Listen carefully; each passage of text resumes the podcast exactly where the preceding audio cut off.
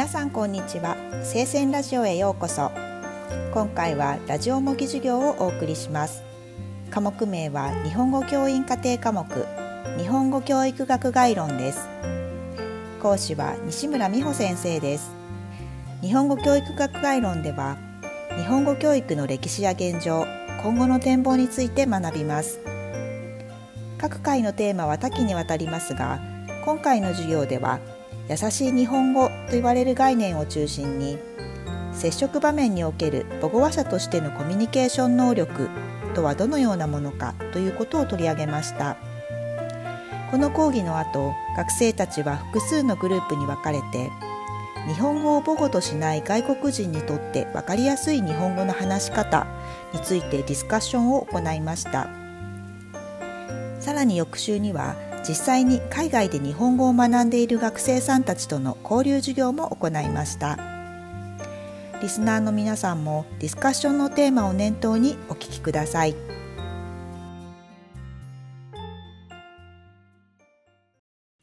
接触場面における日本語、えー、母語話者としてのコミュニケーション能力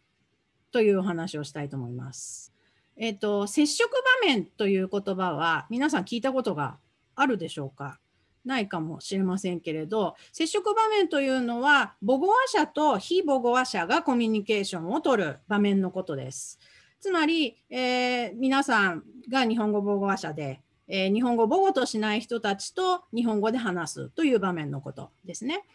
でそういう場面において母語話者として、えー、コミュニケーション能力をどのように、え持っておくべきかということをちょっと考えてみたいということです。まあ、日本においてですね、えー、外国人というのは英語を話す人なのか、それから外国人に対して英語を話す人以外には多言語対応すればいいのか、あるいは日本語に振り仮名を振れば優しいのだろうかということをちょっと改めて考えてみたいと思います。まずこちらはですね、えーと、日本政府観光局が、えー、出した2019年の統計なんですけれども、えー、訪日外客数というななタイトルがついていますけれども、観光や商用、その他で日本を訪れた外国人の数ですね。2019年なので、えーまあ、コロナ前の、うん、通常の数だと思ってください。まあえー、3188万2049人。ですね。3000万人以上の外国人が日本を訪れています。観光や商用など、まあ、短期の訪問ですね。で、えーと、どういう国の人が多いかというと1位中国2位韓国3位台湾4位香港5位米国となっています。で1位中国2位韓国3位台湾の上位3カ国で63%を占めています。まあ、つまり半分以上が、まあ、香港も含めてですね、えー、半分以上、まあ、多くを近隣の、えー、アジアの国が東アジアと、えー、北東アジアの国が占めているということになります。次に、えー、こちら法務省在留外国人統計というのを見てみますと在留外国人の出身国や、えー、数あの数が人数が分かっています。これも2019年末の数ですが、えー、コロナ前ですね、の、えー、数ですけれども、在留外国人293万3137人です。この在留外国人っていうのはどういう人かというと、3ヶ月以上滞在している人ですね。つまり、まあえーと、短期滞在とか、えー、そういうか先ほどの観光のような人とか、まあ、ビジネスでちょっと商談に来たとかそういう人たちは除きます。それから外交とか公用っていう、まあ、公用旅券で来ている人や特別永住者、まあ、あの在日コリアンとかですねそういう人たちは除いている数ということです。3ヶ月以上のある程度の期間、日本に滞在している外国人の数が、まあ、約300万人いるということなんですが、えー、国別、地域別に見てみると、1位中国、2位韓国、3位ベトナム、4位フィリピン、5位ブラジルとなっています。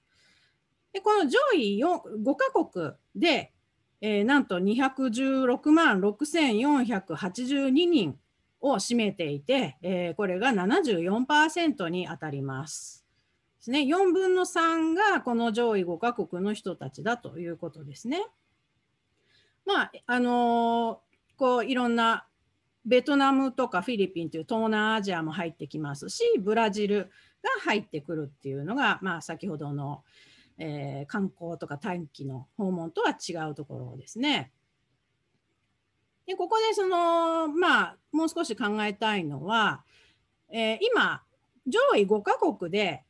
74%を占めるという数があったんですけれども、数として見ると、全部で195カ国地域の人たちが日本に住んでいます。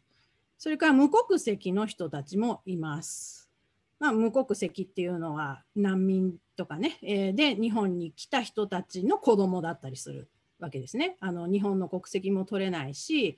まあ、その母国の、え、国籍も申請できないっていうような状況の人たちが、えー、残念ながらいてそういう人たちも、えー、合わせての数だったわけです先ほどの約300万人というのは。で上位5カ国以外190カ国地域の人たちもいるわけですね。まあえーと、1位の中国は81万3675人もいますけれどもずっと順位を追っていくと一番少ない、えー、数でいうとサンマリノという国から1人の人が来ています。でまあこのサンマリノという国をちょっと見てみるとイタリア語が公用語みたいなのでまあイタリアの人と同じようにイタリア語で情報を提供できるかもしれませんけれどももしかしたらこの195カ国地域の中には本当にまああのまあ、マイナーな言語の人たちもいるわけですね。ですから195カ国地域の人たちがいるからといって、まあ、195言語用意しなきゃいけないわけではないと思いますけれども例えば半分の人たちが他の言語が分かるっていうことで、まあ、195の半分で、まあ、約100言語の人たち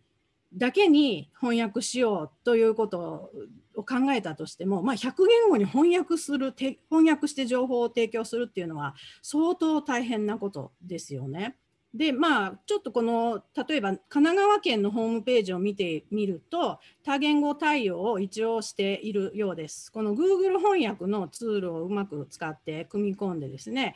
えー、翻訳できるところはこうあの日本語の表示をミャンマー語に変えるっていうことができるようですけれども残念ながらこうバナーとか図図とか、えー、表とかですねそういうものはあの埋め込まれているものは翻訳できないわけですね。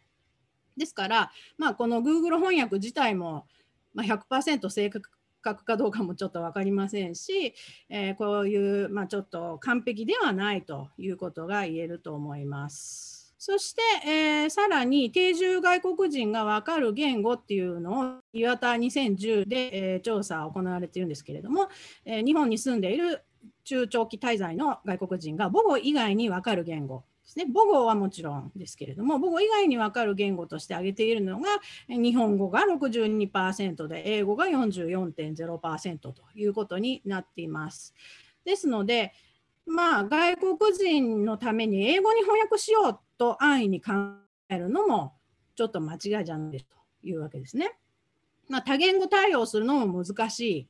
かといって、えー、まあね、あのー、わからない人には英語で読んでもらおうと言っても英語がわからない人も結構いるということです。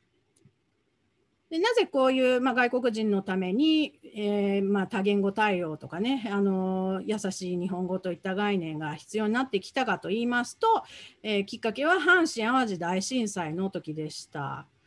まあ、日本語と、まあ、その当時英語に翻訳しておけばいいだろうという考えがあったものですから日本語と英語では提供していました。けれどもそれ以外の言語での情報が不足したということで、えー、まあその日本語も十分にはわからないけれども英語もわからないという人たちは二重に被災したということになってしまったわけですね。情報弱者という立場に置かれてしまって、まあ、十分にあの例えば避難所の情報だとか、まあ、救援物資の情報だとかそういったものが得られなくて、まあ、ただでさえ大変な状況の中余計余計にまあ大変な目にあったということが問題になりました。でここでちょっとこう振り仮名さえあればいいのかという問題も一緒に見たいと思いますけれども、えー、今朝5時46分ごろ兵庫県の淡路島付近を震源とするマグニチュード7.2の直下型の大きな地震があり神戸と洲本で震度6を記録するなど近畿地方を中心に広い範囲で強い揺れに見舞われましたというニュースがありますありました当時これにもし、まあ、音で聞くのも難しいです。文字で書いてあって、振り仮名を振ればいいかっていうと、これどうでしょうか？言葉かなり難しいですよね。ですので、まあ、ある調査では、これを分かった人が、まあ、非常に少なく30%ぐらいだったと。一方で、このように書き換えてみたところ、理解度が90%ぐらいに上がったという実験がありました。こんな感じですね。今日朝5時46分ごろ、兵庫、大阪などでとても大きい強い地震がありました。地震の中心は兵庫県の淡路島の近くです。地震の強さは神戸市、洲本市で震度が6でした。というような形です。こういうふうに訳すのが、まあ、あの優しい日本語の一例ということですね。まあ、なぜこう優しい日本語と言われるものが必要かと考えてみると、まあ、特に日本に住んでいる外国人にとって必要なものとして、えー、まあ、考えられていることですけれども日本に住んでいる外国人というのは英語を話す人ばかりではないということ。それから、えー、多言語対応をしようと思っても、まあ、百何十言語に翻訳するということはかなり難しいので、まあ、どうしても、まあ、10言語ぐらいに翻訳したとしてもそれ以外の言語を母語としている人たちかつ英語がわからない人たちとなると、まあ、どうしても漏れがあるだろうということです。そして、まあ、普通の日本語に振り仮名を振ったところで決して優しくはならないということですね。ですので、優しい日本語というものが必要になるだろうと言えるわけです。例えば、えー、優しい日本語っていう、まあ、新書がありますけれども、そこに載っているマニュアルと書いてある、えー、まあ、例ですね、えー、例というか、えどのようにすればいいかというものですけれども、会話の場合、話し言葉の場合は、え説明は短く簡潔にする、分かりますかと確認する、別の言い換えをする、表情や反応を見ながら話す、ゆっくりはっきり発音する、資料や図を活用する。といったことが挙げられています。それから書き換え編、こちらは書き言葉の場合ですけれども、情報を取捨選択し、一文を短くする。大事な情報を文書の最初に置く。それから補足情報を加える。図やイラストを活用する。文末を統一する、まあ、デスマスで統一するなどですね。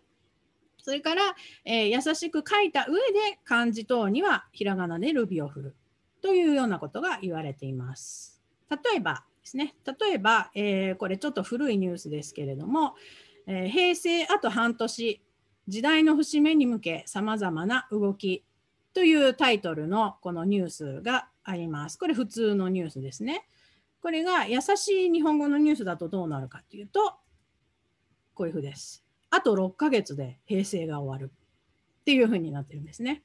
それからこちらは、えー、私の地元名古屋市のホームページなんですけれども、えーと、英語、中国語、韓国語、ポルトガル語、スペイン語、フィリピノ語、イタリア語に並んで優しい日本語というのが選択できるようになっているんですけれども、えー、ゴミの分け方、出し方っていうところを見てみると、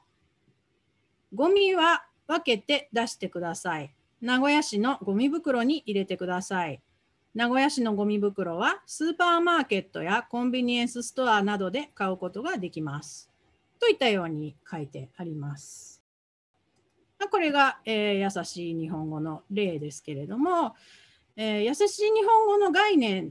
はまあ、優しいが日本語あのひらがなで書かれているんですがそれはなぜかというとこう親切で、えー、こうまあ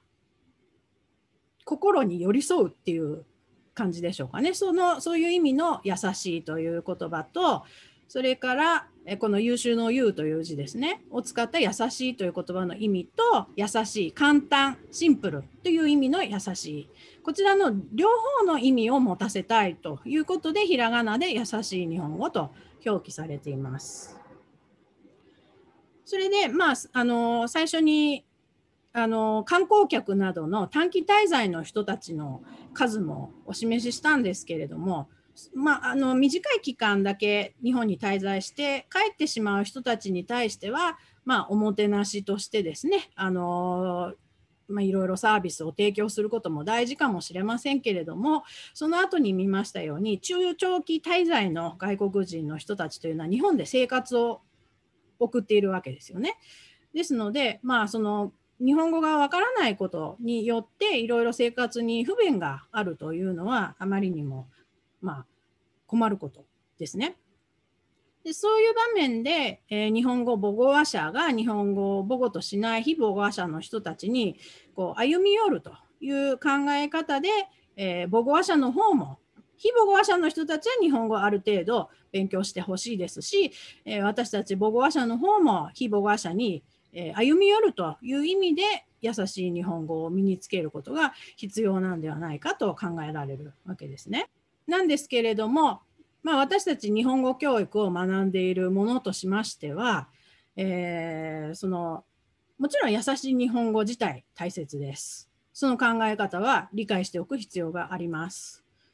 けれども、非母語話者の日本語能力っていうのは様々あるということも、日本語教育をに関わる人たちとしては分かるわけですね。えー、初級とか中級、上級っていう言い方もしますけれども、非母語者の日本語能力は様々です。で、まあ、あからさまに優しい日本語を使うということは、その日本語非母語者にとっては、ちょっとバカにされている感じがすることがあるわけです。特に、まあ、日本語中上級の人たちが、まあ、非常に噛み砕いてゆっくり、えー、まあ、分かりやすく話している母語話者の日本語を聞いたら私そんなに日本語下手じゃありませんって思うかもしれないわけですね。ですので、まあ、あからさまに優しい日本語を誰にでも使えるわけではないということになります。そうすると私たちはまあ、日本語教育を少し勉強している私たち日本語母語話者として日本語を母語としない非母語話者との接触場面においてその非母語話者に歩み寄るためにはどのように日本語言葉を使っていけばいいのでしょうかということを考えたいわけです。